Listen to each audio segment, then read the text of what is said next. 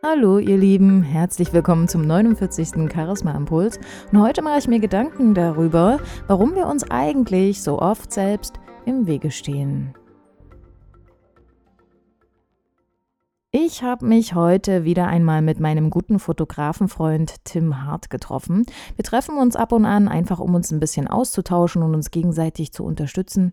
Und äh, wir sind auf ein sehr, sehr spannendes Thema gekommen. Es ging darum, dass ich ihm so ein bisschen von meinem Geschäft erzählt habe und auch von neuen Ideen, die ich da gerne integrieren möchte.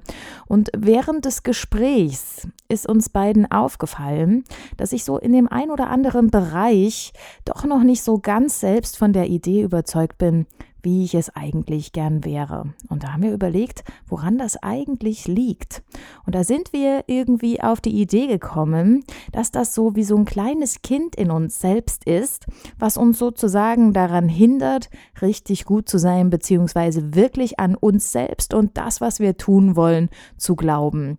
Und da habe ich dann so aus Spaß gesagt, Mensch, weißt du was, wir schicken jetzt den kleinen Tim und die kleine Christine einfach mal auf den Spielplatz spielen und wir beide können hier dann wie erwachsen Erwachsene miteinander arbeiten. Das war ein echt schönes Bild, was dann daraus entstanden ist und wir beide haben herzlich gelacht. Aber wie ist das denn nun jetzt wirklich mit diesem ganzen Perfektionismus, mit diesen Selbstzweifeln, die uns immer einmal wieder im Wege stehen und uns sozusagen wirklich daran hindern, richtig, richtig gut zu sein und unseren Traum einfach weiter zu verfolgen?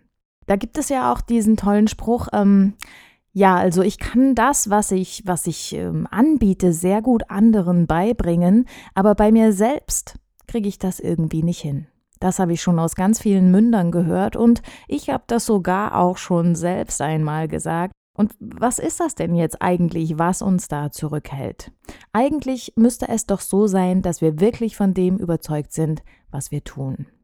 Aber letzten Endes machen wir uns viel zu viele Gedanken darüber, was andere von uns denken könnten. Und wir lassen uns auch sehr viel von anderen äußeren Meinungen beeinflussen. Was sagen die anderen jetzt? Was denken die anderen jetzt über mich? Kann ich das überhaupt so machen? Und gerade wenn es sich um neue innovative Ideen handelt, ist die Skepsis eben auch wirklich sehr groß. Und da kann es auch von außerhalb sein, dass man eben nicht auf regen Zuspruch stößt, sondern eher auf ähm, Sätze wie, ja, kannst du doch nicht so machen oder ähm, wie willst du das umsetzen und wie soll das funktionieren?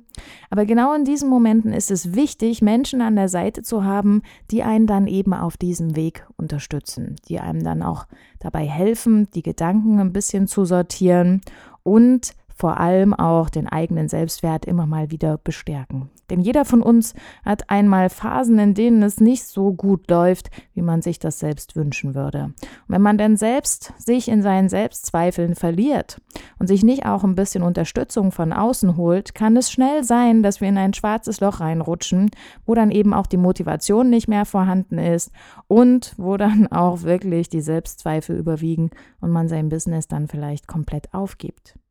Es soll ja aber genau das Gegenteil der Fall sein. Wir wollen uns ja von unseren Selbstzweifeln entfernen und, was auch wichtig ist, weg vom Thema Perfektion.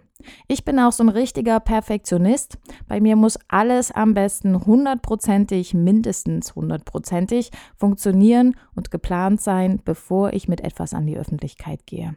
Und wenn ich dann in meinem Umfeld so feststelle, wie schnell doch manche ihre Ideen umsetzen, bin ich davon wirklich auch ein bisschen beeindruckt und denke mir, warum muss es bei mir eigentlich immer so perfekt sein? Es ist doch viel einfacher, erstmal den ersten Schritt zu schauen, dann wieder anzugleichen, zu gucken, ob es funktioniert und somit dann auch viel schneller ins Handeln zu kommen, als immer viel zu viel abzuwägen. Also schaut doch einfach mal, was euer kleines Kind euch immer mal so zuflüstert, ob das vielleicht dafür verantwortlich ist, dass ihr an Selbstzweifeln knabbert.